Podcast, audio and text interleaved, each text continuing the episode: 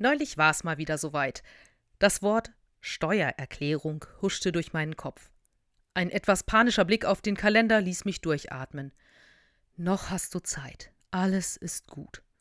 Aber meine Erfahrung der letzten Jahre mit mir und meiner Steuererklärung hat dazu geführt, dass ich mir für meine erste Urlaubswoche gleich Zeit für die Steuererklärung geblockt habe, damit ich sie nicht wieder auf den letzten Drücker mit Zeitdruck fertig mache. Schauen wir mal, wie gut es dieses Jahr klappt. Es gibt ebenso Dinge im Leben, die schiebt man, auch wieder besseren Wissens, auf die lange Bank. Manche Menschen machen das ständig und oft verpassen dadurch wichtige Termine und bekommen dann auch echt Ärger oder müssen dann plötzlich eine Nachtschicht einlegen, um dieses oder jenes doch noch irgendwie fertig zu bekommen. Rundherum sind dann meistens alle früher oder später mehr oder weniger genervt.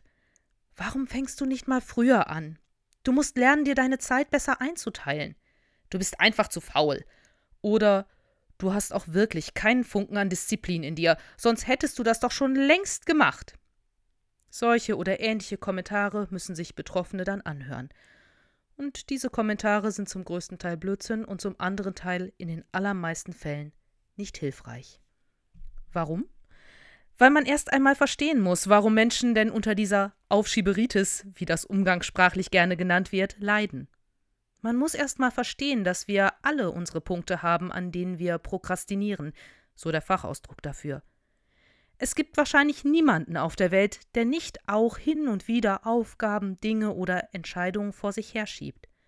Und ja, es gibt diese super organisierten Menschen, die Anfang Januar ihre Steuererklärung fertig haben, gewissenhaft alle Arztvorsorgetermine wahrnehmen, niemals eine Glückwunschkarte zu spät abschicken und ihr gesamtes Leben scheinbar perfekt durchorganisiert im Griff haben. Aber dann ist es halt irgendetwas anderes, was der Person dann schwerfällt zu tun, etwas, das immer wieder verschoben wird. Eine längst fällige Entschuldigung vielleicht. Naja, das ist jetzt ja auch schon so lange her, das ist mit Sicherheit schon alles vergeben und vergessen. Das kann man sich toll einreden, stimmt nur nicht unbedingt. Warum geht man dann der betreffenden Person aus dem Weg? Weil sie oder er vielleicht doch noch sauer ist und auf eine Entschuldigung wartet. Das Ganze wäre recht leicht aus dem Weg zu schaffen, aber es wird aufgeschoben und belastet dann weiterhin die Seele.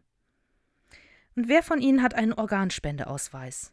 Egal, ob man sich für oder gegen eine Organspende entscheidet, es ist für alle Angehörigen wichtig zu wissen, was sie gerne möchten.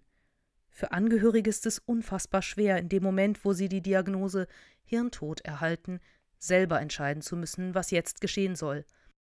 Und jeder ist dankbar, wenn ein Organspendeausweis vorliegt, in dem der Wille der betroffenen Person festgehalten ist aber wie viele scheuen sich davor, dieses kleine Stückchen Papier auszufüllen. Ja, das wird mir schon nicht passieren. Da kommen doch sowieso nur ganz wenige in Frage. Klar, von den über 980.000 in Deutschland im vergangenen Jahr Verstorbenen sind nur etwa 4.000 als Hirntod diagnostiziert worden. Die Wahrscheinlichkeit ist also nur relativ gering, aber in allen diesen 4.000 Fällen musste eine Entscheidung über eine Organspende getroffen werden. Die Wahrscheinlichkeit, dass das einen betrifft oder nicht, ist doch nicht der Grund, warum so viele Menschen keinen Organspendeausweis in Deutschland haben. Wir drücken uns um diese Entscheidung herum, und dann wird im Falle des Falles vielleicht gegen unseren Willen gehandelt. Ich könnte jetzt noch viele andere Beispiele bringen. Patientenverfügung, Aussöhnung mit Menschen, mit denen man sich zerstritten hat. Früher oder später müsste jeder und jede von uns sich eingestehen, ja, auch ich prokrastiniere. Auch ich schiebe Dinge auf die lange Bank. Nicht, weil ich schlecht darin bin, mich zu organisieren oder weil ich faul bin.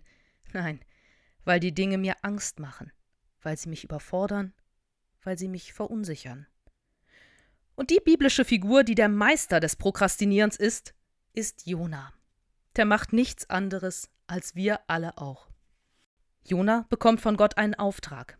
Geh in ein fremdes Land zu Leuten, die mich eigentlich gar nicht kennen, und sag denen, dass ich echt sauer auf sie bin, weil sie nicht handeln, wie ich das gerne hätte. Ach ja, du kannst ihnen gleich auch noch sagen, dass ich sie alle vernichten werde, wenn sie nicht sofort und umgehend ihr Leben ändern. Das ist doch mal ein Auftrag, den wir alle gerne und freudestrahlend angenommen hätten, oder?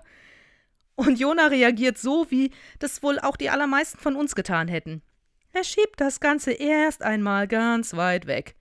Eine Kreuzfahrt wäre doch eine gute Sache, um Distanz zwischen sich und die anstehenden Aufgaben zu bringen. Also bucht Jona sich auf einem Schiff ein und tuckert los. Aber es gibt diese Aufgaben, die kann man nicht einfach so zu Hause in der Schublade liegen lassen. Man nimmt sie immer mit sich mit. In der biblischen Geschichte ist es Gott, der ein Unwetter über Jona und das Schiff hereinbrechen lässt. So schlimm, dass der Besatzung klar wird, dass das kein gewöhnliches Gewitter ist. Ihnen wird klar, dass es einer an Bord ist, der dieses Unwetter mitgebracht hat. Und natürlich filtern sie Jona raus und werfen ihn kurzerhand über Bord. Eine ziemlich kluge Sache und eigentlich sogar ein Freundschaftsdienst. Das Schiff und die Besatzung werden von Jona als Ablenkung, als Ausrede benutzt, um nicht das zu tun, was jetzt eigentlich dran wäre. Das ist ein gern genommenes Verhalten. Einige WG-Zimmer habe ich in der Zeit meines Studiums während der Prüfungsphasen gar nicht mehr wiedererkannt. So sauber und aufgeräumt waren die nie zuvor. Statt zu lernen, wurde geputzt. Eine super Ausrede. Und da ist es gut, wenn Freunde dann auch mal sagen: Was machst du hier eigentlich? Merkst du gar nicht, dass du gerade vor etwas wegläufst? Und nein, ich werde dir jetzt nicht helfen, deinen Teppich einer Grundreinigung zu unterziehen. Ein Nein an so einer Stelle ist verletzend und kann sich anfühlen, als wäre man geradewegs ohne Rettungsring ins eiskalte Meer geworfen worden. Das ist ein echt mieses Gefühl, wenn man plötzlich merkt, oh nein, morgen muss ich dieses oder jenes Projekt abgegeben haben und ich habe bis jetzt noch so gut wie nichts daran getan. Oder wenn man zu einer Feier eingeladen wird und auf dem Weg dahin mitgeteilt bekommt, dass diese eine Person, mit der ein Streit immer noch im Raum steht, auch da sein wird und man sich da auch tatsächlich unterhalten muss, vor allen anderen. Wie auch immer. Der Moment, in dem man realisiert, dass das gerade gar nicht gut für einen läuft und dass man das jetzt auch nicht mehr ignorieren kann, der kann sich anfühlen, als würde man geradewegs von riesigen Wellen verschlungen.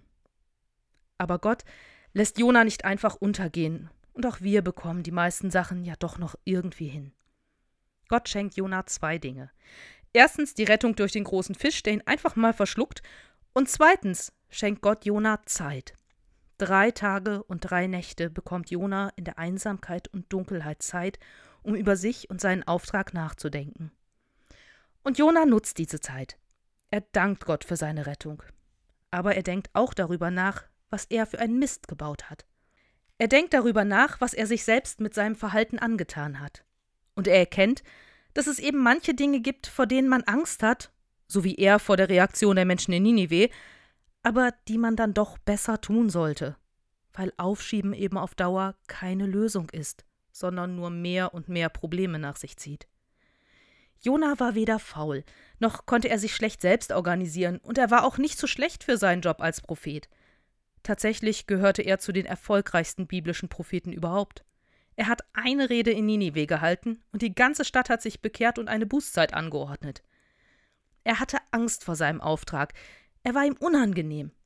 Er brauchte Menschen, die ihm das klar gemacht haben, und vor allen Dingen brauchte er jemanden, der ihn auf seinem Weg unterstützt und liebevoll begleitet hat. Für ihn war das Gott. Wir sind zwar nicht Jona, aber mit Gottvertrauen und dem Mut in den Spiegel zu schauen, mit dem Mut auf die eigenen Fehler und Ängste zu schauen. Und diese dann Stück für Stück aus dem Weg zu räumen, da können wir dann auch eine ganze Menge schaffen.